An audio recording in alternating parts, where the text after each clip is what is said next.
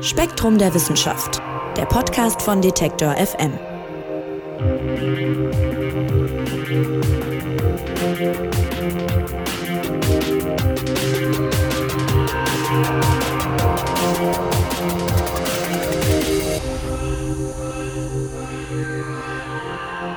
Hallo und herzlich willkommen. Mein Name ist Marc Zimmer und ich freue mich, dass ihr wieder dabei seid bei einer neuen Ausgabe des Spektrum Podcasts von Detektor FM und Spektrum der Wissenschaft.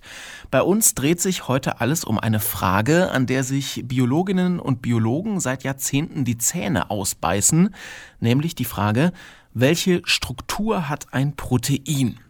Das klingt jetzt vielleicht erstmal simpel, aber die Antwort auf diese Frage ist sowas wie der heilige Gral der Molekularbiologie. Und was dem Menschen lange nicht gelungen ist, das hat letztes Jahr jetzt eine künstliche Intelligenz geschafft, nämlich eine Antwort zu finden auf diese Frage. Und darum geht's im aktuellen Spektrum-Magazin. Denn die Ergebnisse, die könnten weitreichende Bedeutung haben für die gesamten Biowissenschaften, aber auch für die Medizin. Und inwiefern und was da eigentlich überhaupt genau passiert ist mit der künstlichen Intelligenz und den Proteinen, das soll uns Janosch Steg von Spektrum der Wissenschaft erklären. Hallo Janosch. Hallo Marc. Janosch, lass uns erstmal ein bisschen grundlegend nochmal wiederholen. Proteine, also umgangssprachlich Eiweiße, die sind an so ziemlich allen wichtigen Vorgängen in unserem Körper beteiligt. Kann ich mich zumindest noch so ein bisschen an den Bioleistungskurs zurückerinnern. Äh, wo denn zum Beispiel? Ja, also zum einen sind Proteine gewissermaßen das Baumaterial für die Zellen, sprich sie verleihen denen sozusagen ihre Form und Struktur. Da gibt es zum Beispiel Kollagen oder Elastin oder Keratin, das hat man vielleicht schon mal gehört. Und zum anderen erledigen viele Proteine äh, sozusagen Aufgaben in den Zellen oder auch außerhalb der Zellen, also im Körper. Daher nutzt man anschaulich auch die Bezeichnung Werkzeuge der Zellen. Manchmal sagt man auch zelluläre Maschinen. Im Blut ist etwa Hämoglobin, das kennen wahrscheinlich auch die meisten. Das bindet Sauerstoff in der Lunge aus der Atemluft und versorgt damit die Zellen. Oder dann gibt es sogenannte Motoproteine zum Beispiel, also Kinesin wäre da eines.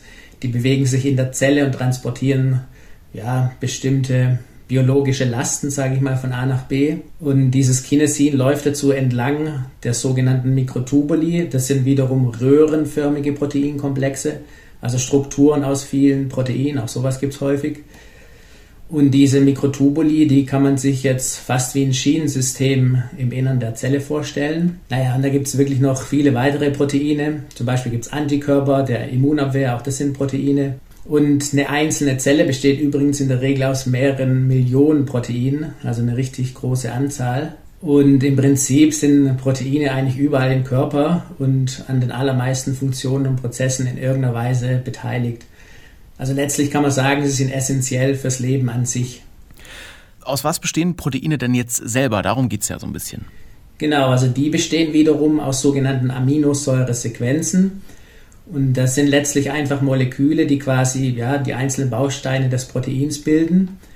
Der Mensch nutzt insgesamt 21 solche Aminosäuren und ein paar hundert davon, also in unterschiedlichen Kombinationen und Reihenfolgen, bilden dann eben ein Protein. Also im Schnitt sind es ja 1, 2, 300 pro Protein. Ja, wenn es übrigens weniger als 100 Aminosäuresequenzen sind, dann spricht man von einem Peptid. Aber einzelne Proteine können auch mehrere tausend Aminosäuren haben in Einzelfällen. Ja, Peptid, da klingelt auch noch was aus Bioleistungskurs. genau. Aber ja, das eigentlich Wichtige ist ja jetzt, also, also das Thema des Artikels ist, dass sich diese Aminosäuren-Sequenzen in einer ganz bestimmten Reihenfolge aneinander reihen. Äh, das ergibt dann quasi erstmal eine lange Kette, die sich dann wiederum auf eine ganz bestimmte Weise räumlich zusammenfaltet. Also wenn man eine schematische Darstellung davon sieht, dann erinnert das immer ein bisschen an Wollknäuel. Allerdings muss man sagen, da ist nichts irgendwie zufällig oder chaotisch zusammengeknüllt, sondern da hat alles genau seinen Platz. Und jetzt um, um diesen Prozess, also wie sich diese lange Kette aus Aminosäuren sozusagen im Raum anordnet zu dem finalen Protein, darum geht's und das nennt sich äh, Proteinfaltung und diese, diese Herstellung und Faltung findet in den Zellen an den sogenannten Ribosomen statt, also quasi den Proteinfabriken. Und die nutzen dafür einen genetischen Bauplan, ja, und so entstehen dann eben ganz viele unterschiedliche Proteine im Körper. Okay, also halten wir mal fest. Proteine bestehen aus vielen hundert bis mehreren tausend Aminosäuresequenzen, sagst du. Und die fügen sich dann erstmal zu einer Kette zusammen, knäulen sich aber dann zu so einem, du hast gesagt, Wollknäuel irgendwie auf. Also diese langen Ketten bilden dann irgendwann so eine räumliche Struktur. Und die Frage ist jetzt, dass das so ist, weiß man schon lange, aber man weiß nicht, wie genau diese Struktur zustande kommt und warum. Verstehe ich das richtig? Genau, das ist korrekt. Also tatsächlich hat man schon um 1900 rum erkannt, dass Proteine aus einzelnen Aminosäuren aufgebaut sind. Und vorher dachte man noch, dass, ähm, ja, dass sie alle auf ein und derselben Grundsubstanz basieren. Proteine kommt übrigens vom griechischen Wort Proteus. Ich hoffe, ich habe das einigermaßen richtig ausgesprochen. und das bedeutet so viel wie grundlegend oder vorrangig. Also der Name kommt eben von der Idee der, der Grundsubstanz. Aha. Und diese Bezeichnung hat man auch schon 1839 eingeführt. Naja, aber nach und nach hat man erkannt, dass die Vorstellung eben nicht ganz korrekt war oder immer noch ist, sondern dass es eben viele unterschiedliche Proteine gibt, die aus ganz unterschiedlichen Aminosäuresequenzen zusammengesetzt sind. Aber wie genau und welche Struktur, das ist äh, nicht so einfach herauszufinden und das äh, ja, versuchen eben die Molekularbiologen schon lange. Aber wieso ist das so schwierig? Also kann man nicht einfach ein Mikroskop nehmen und sich das anschauen? Naja, also zunächst mal muss man sagen, dass Proteine einfach sehr, sehr klein sind. Und eigentlich müsste man ja dann die einzelnen Bestandteile auflösen. Das sind ja wiederum Atome, um daraus eben dann die räumliche Struktur des Proteins zu bestimmen. Und in der Regel hat so ein Protein eben auch etliche tausend Atome. Das heißt, das Ganze ist nicht ganz so trivial. Und mit einem Lichtmikroskop kann man zwar Proteine noch teilweise erkennen, aber eben nicht die Atome. Dazu braucht man Methoden, die eine deutlich höhere Auflösung haben. Aber da gibt es dann wieder andere Probleme. Also die Elektronenmikroskopie hat zum Beispiel eine höhere Auflösung, allerdings gehen die Proteine dabei in der Regel kaputt. Also sie behalten ihre, ja, ihre ursprüngliche Form nicht bei, weil der Mikroskopievorgang einfach ziemlich intensiv ist. Oder ja, ziemlich harsch, sagen wir mal. Es gibt allerdings noch zwei andere experimentelle Techniken, die schon länger zum Einsatz kommen. Das ist zum einen die sogenannte Röntgenstrukturanalyse und zum anderen die Kernspinresonanzspektroskopie. Die werden im Artikel ja auch ein wenig beschrieben. Also gerne Heft kaufen, wen das interessiert. Es ist wirklich, es ist nochmal noch mal, noch mal deutlicher beschrieben da, aber es würde jetzt auch zu sehr ins Detail gehen hier, glaube ich. Genau, aber äh, was ich noch sagen wollte, ist, dass es eben mit diesen Techniken wurde das eben die letzten Jahrzehnte gemacht. Aber es ist eben auch sehr aufwendig und, und dauert lange. Und äh, ja, bei manchen komplexen Proteinen schafft man es einfach auch gar nicht. Okay, aber warum wäre es denn überhaupt so wichtig zu wissen, wie genau dieses Protein sich zu einem Wollknäuel in Anführungszeichen dann auffaltet? Also warum ist das so interessant? Ja, ich hatte ja schon ein bisschen äh, angesprochen, dass die Proteine eben quasi die fundamentalen Bausteine des Lebens sind.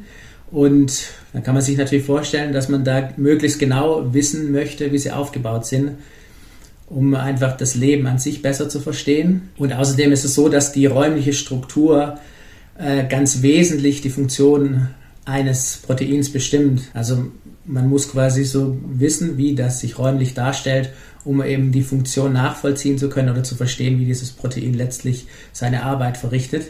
Mhm. Und äh, eben daraus kann man dann viel lernen, wie funktioniert das Leben und das ist ja die fundamentale Frage der Biologie. Dann hat aber auch die Medizin großes Interesse an der Strukturbestimmung. Denn die Proteine ja, sind im Körper omnipräsent und da kann man sich vorstellen, dass die natürlich auch bei Krankheiten eine Rolle spielen, teilweise sogar eine ausschlaggebende. Mhm. Also zum einen ist es zum Beispiel bei der Immunabwehr, habe ich ja schon gesagt, dass Antikörperproteine sind und da wüsste man natürlich ganz gerne, wie die genau aussehen und wie die dann irgendwie wirken und wie die funktionieren. Und ein äh, weiterer sehr wichtiger Punkt ist eben, dass fehlgefaltete Proteine Krankheiten auslösen können oder zumindest begünstigen. Fehlgefaltet heißt in dem Kontext, dass sozusagen dieses Wollknäuel einen Fehler hat. Genau, das hat sich einfach irgendwie nicht äh, richtig gefaltet. Da ist irgendwo ein Fehler in der Struktur. Mhm. Und man weiß eben, dass bei äh, bestimmten Krankheiten dies, äh, das vorkommt, dass eben im Körper fehlgefaltete Proteine auftauchen. Bei Alzheimer gibt es da sehr wahrscheinlich einen Einfluss von solchen fehlgefalteten Proteinen oder auch bei Parkinson. Und äh, dann gibt es weitere Krankheiten. Es kann zum Beispiel sein, dass ein, dass ein bestimmtes Protein einfach nicht in einem ausreichenden Maß produziert wird. Also zum Beispiel bei Diabetes mellitus, da fehlt ja das Insulin. Das ist ein Proteohormon, also ein Hormon mit Eiweißstruktur und ist, ist auch ein Protein daher. Ähm, sprich, ja, viele Krankheiten hängen irgendwie mit Proteinen oder mit einer fehlerhaften Funktion von Proteinen oder ja, zusammen, sage ich mal. Ein weiterer wichtiger Punkt ist, dass äh, viele Arzneimittel wirken, indem sie direkt an bestimmtes Protein binden und dadurch äh, dessen Funktion beeinflussen. Also das kann eine Blockade sein oder eine Verstärkung der Wirkung. Also kann man schon sagen, letztlich, dass einfach in vielen Bereichen der Medizin und natürlich auch Biologie können äh, detaillierte Proteinstrukturen oder das Wissen darüber ja, bringt viel, ist sehr aufschlussreich und bringt die Forschung eben weiter. Ja, also was du erzählst, macht schon deutlich, warum seit Jahrzehnten Biologinnen und Biologen versuchen rauszukriegen, wie diese Proteinstruktur aussieht. Ihr nennt es im Spektrum-Magazin, ich habe es vorhin schon mal kurz angeschnitten, den heiligen Gral der Molekularbiologie. Und es gibt sogar eine Art Wettbewerb, wo Forscherinnen und Forscher sich wirklich regelmäßig genau dieser Frage widmen. Also wie ist man denn dabei bislang vorgegangen und warum hat es nicht geklappt? Genau, also du sprichst diesen Wettbewerb an, das ist der sogenannte äh, CASP-Wettbewerb, sorry, CASP-Wettbewerb. Äh, der hat zum ersten Mal 1994 äh, stattgefunden und seither alle zwei Jahre. CASP steht für äh, Critical Assessment of Protein Structure Prediction. Und dort ist es eben so, dass Forschergruppen aus aller Welt Sequenzen von Aminosäuren vorgelegt bekommen und anhand diesen müssen sie dann die dreidimensionale Struktur des zugehörigen Proteins prognostizieren. Also die machen das dann mit irgendwelchen äh, Simulationsprogrammen und es geht im Prinzip darum, dass man äh, Computermethoden zur Strukturvorhersage findet, um dann nicht die aufwendigen Laborexperimente machen zu müssen. Und die äh, Ergebnisse der Teilnehmer werden dann mit den experimentellen Daten verglichen, die natürlich dann vorher nicht veröffentlicht sind, also sind quasi noch nicht bekannt, der Öffentlichkeit nicht bekannt. Und dann wird eben geschaut, inwiefern äh, ja, die, die Prognosen richtig sind oder falsch. Und du hast gefragt, wieso hat es nicht geklappt? Mhm. Naja, also es ist, es ist einfach ein sehr komplexer Prozess. Also ich hatte es ja schon angedeutet, dass es sind viele Aminosäurensequenzen, es sind dann ganz viele Atome und man kann einfach schlicht sagen, dass die Programme einfach nicht äh, gut genug waren. Einzelne hatten zwar manchmal ein bisschen Erfolg, das heißt, sie konnten in einzelnen Fällen äh, die Struktur richtig vorhersagen, aber damit ist dann natürlich die jeweilige Methode immer noch nicht sehr hilfreich. Denn wenn man irgendwie anschließend die aufwendigen Experimente durchführen muss, um zu schauen, äh, ob die Vorhersage des Programms dann stimmt oder eben nicht, dann ist man ja irgendwie nicht wirklich weitergekommen oder nur wenig, sage ich mal. Ja, also seit Jahrzehnten versucht man das rauszukriegen. 1994 ist dann dieser Wettbewerb gestartet, aber auch da ist noch nichts so richtig bei rausgekommen, bis letztes Jahr. Da gab es dann plötzlich eine Sensation. Eine KI, also eine künstliche Intelligenz, hat eine Lösung gefunden. Das heißt, sie konnte vorhersagen, wie die lange Aminosäurekette eines Proteins sich wirklich faltet. Also sie konnte das ja bestimmen sozusagen. Genau, vollkommen richtig. Der, da hat zum ersten Mal eine KI dann die dreidimensionale Struktur anhand der Sequenzen relativ äh, präzise vorhergesagt. Also immer noch nicht bei allen, die bekommen ja nicht nur ein Protein, sondern die müssen ja mehrere vorhersagen. Und äh, 2018 waren es 24 von insgesamt 43. Aber die meisten anderen Teams lagen bis dahin immer deutlich drunter, also teilweise bei 1, 2 oder vielleicht 3 Treffern. Dementsprechend kann man schon sagen, dass der AlphaFold ein großer Erfolg war. Also die KI heißt AlphaFold, ich glaube, das hatten wir äh, noch gar nicht gesagt. Mhm. Und äh, die wurde von, äh, von DeepMind entwickelt, also das gehört zum Google Imperium, das ist eine Firma von Google. Und äh, im Jahr 2020 kam dann das Nachfolgeprogramm AlphaFold 2 und äh, das konnte dann das Ergebnis des Vorgängerprogramms nochmal deutlich toppen. Äh, für fast 90 Prozent hat die KI ein relativ präzises Ergebnis für die jeweilige Struktur geliefert. Und von so einer Präzision waren andere Computerprogramme in den vorherigen Wettbewerben eben weit entfernt. Und dementsprechend hat dieses Ergebnis dann die biowissenschaftliche Gemeinschaft schon etwas in, ja, sagen wir, freudige Aufruhr versetzt, weil es eben, weil es eben schon lange ein Ziel war, also wie du sagtest, der heilige Gral der Molekularbiologie, eben die Struktur von Proteinen anhand der den äh, Aminosäuresequenzen vorherzusagen. Hm.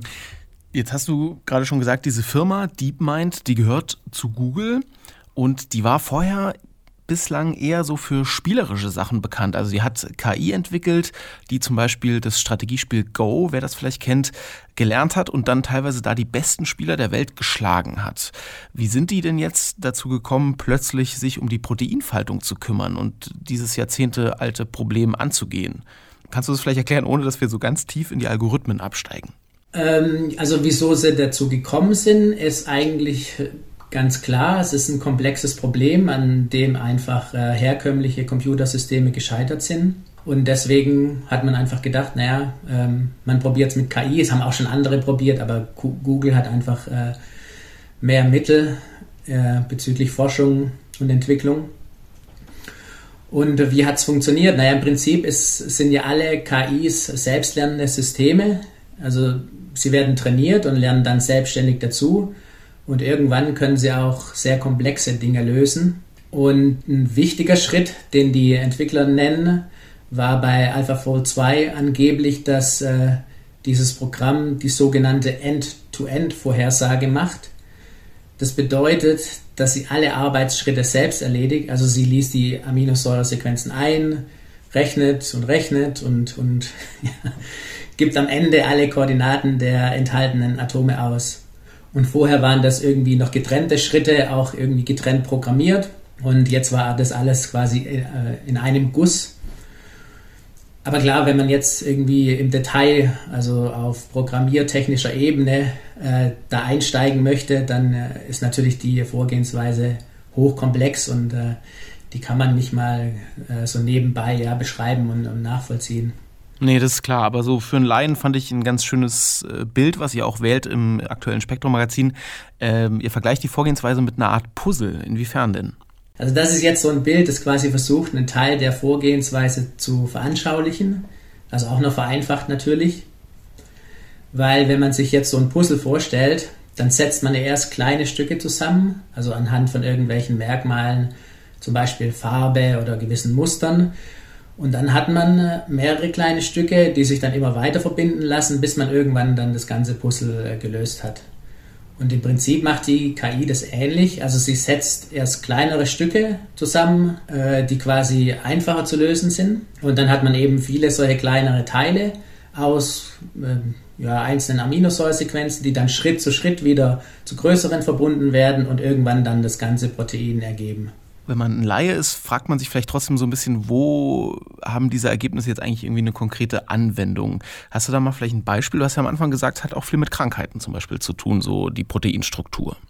Genau, also zum Beispiel bei der Entwicklung von Medikamenten. Es ist eben so, dass viele Arzneimittel direkt an ein bestimmtes Protein binden und dadurch dessen Funktion beeinflussen. Das hatte ich ja vorhin auch kurz erwähnt. Mhm. Also man kann die quasi blockieren oder man kann sie verstärken, die Proteinwirkung und damit irgendwie äh, eine Reaktion im Körper auslösen, die dann eben äh, ja, zum Gesundwerden oder zum, zur Heilung beiträgt.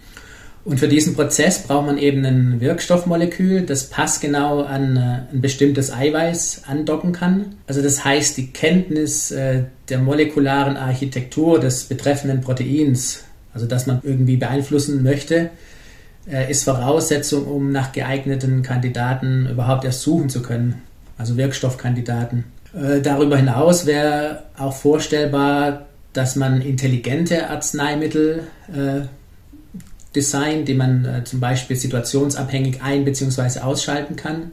Spannend. Und äh, darüber hinaus noch ein Punkt ist es so, dass die Proteinstrukturen auch helfen, die Funktionsweise von Erregern zu verstehen. Also wie zum Beispiel die Erreger die Zelle infizieren, wie sie in die Zelle eindringen, also bei einem Virus zum Beispiel. Und wenn man das weiß, dann kann man vielleicht dagegen ja, angehen mit einem bestimmten Wirkstoff. Hm, das ist ein interessanter Punkt, wenn wir auch gerade mal an die aktuelle Corona-Pandemie denken, denn auch da hört man ja viel von einem Protein, dem sogenannten Spike-Protein, ist bestimmt jedem schon mal untergekommen in der Berichterstattung. Das sieht man auch immer so schön auf diesen Abbildungen, zeichnet sich da so ab. Und mit diesem Spike-Protein dringt das Coronavirus, soweit wir wissen, in die Zelle ein. Also helfen die Ergebnisse vielleicht auch hier weiter, wirklich bei der aktuellen Corona-Pandemie? Also tatsächlich ist dieses Spike-Protein ein äh, wichtiger potenzieller Angriffspunkt, um das Coronavirus äh, quasi außer Gefecht zu setzen. Und man könnte sich dann eben vorstellen, dass man ein Medikament entwickelt, das das Spike-Protein äh, erkennt, sich daran heftet und damit äh, verhindert, dass, die, äh, dass dieses Virus, Coronavirus, quasi in die Zellen mit diesem Spike-Protein eindringt und die infiziert. Allerdings muss man jetzt sagen, dass die Struktur des Proteins auch ohne die KI schon bekannt war. Also zum einen haben verwandte Coronaviren ein ähnliches Spike-Protein, das heißt, man wusste schon ungefähr, wie es aussieht. Und zum anderen haben natürlich Forschergruppen weltweit versucht, also vor allem mit experimentellen Methoden, aber auch mit Simulationen, die äh, Proteinstruktur zu bestimmen von diesem Spike-Protein.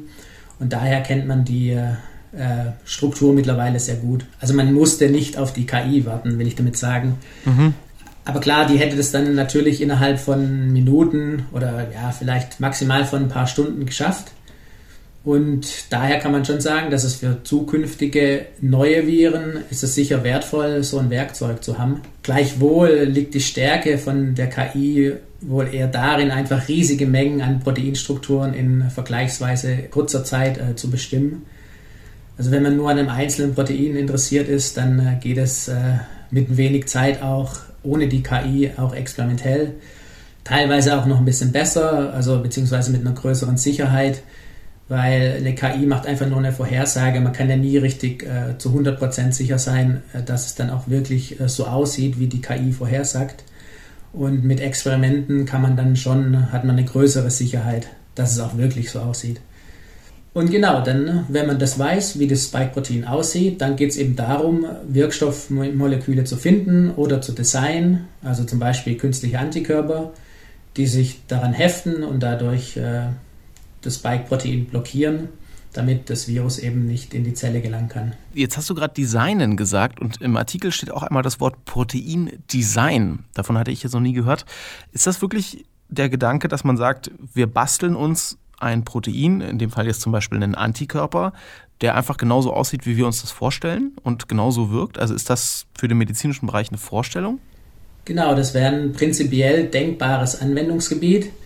Also, dass man sich ein künstliches Protein designt, das dann ähnlich wie ein Antikörper wirkt und ähm, den Erreger bekämpft. Aber man, man braucht jetzt, äh, ja, um, um so ein Spike-Protein außer Kraft zu setzen, braucht man nicht unbedingt ein Protein. Das könnte dann auch einfach ein ein beliebiges Wirkstoffmolekül sein, sodass das äh, Spike-Protein blockiert wird.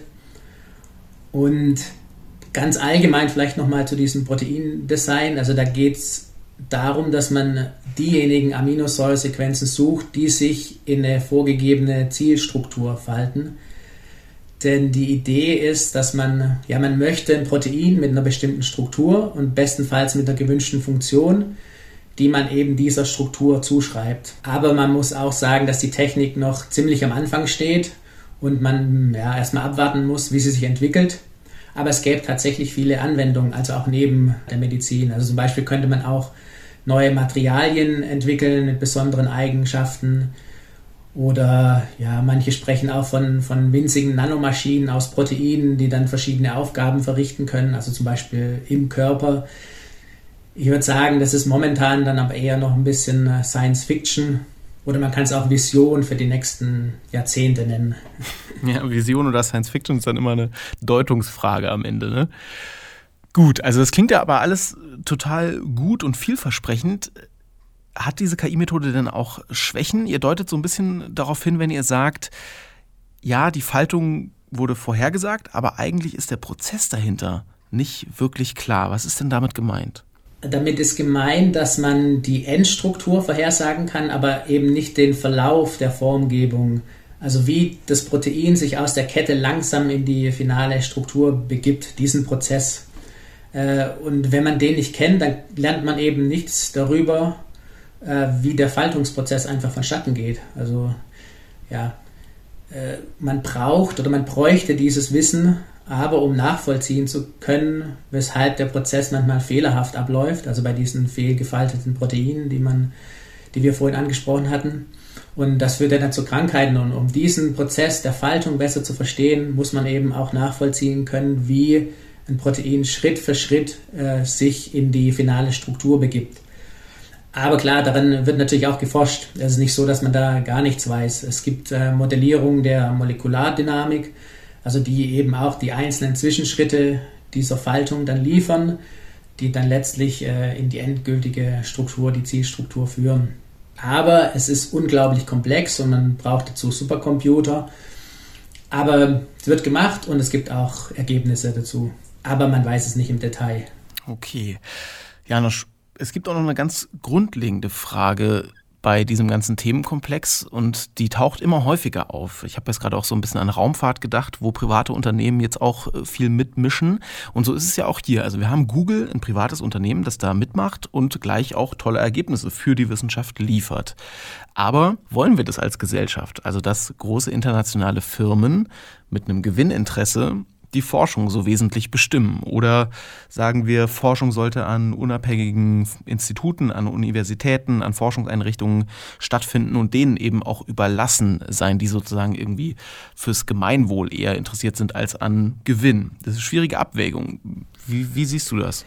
Naja gut, man könnte natürlich sagen, in einer idealen Welt hätte die Forschung genügend Geld und Fördermittel, äh, um ganz unabhängig Wissenschaft zu betreiben also die, die staatlich geförderte, nicht die, die Industrie und Wirtschaft.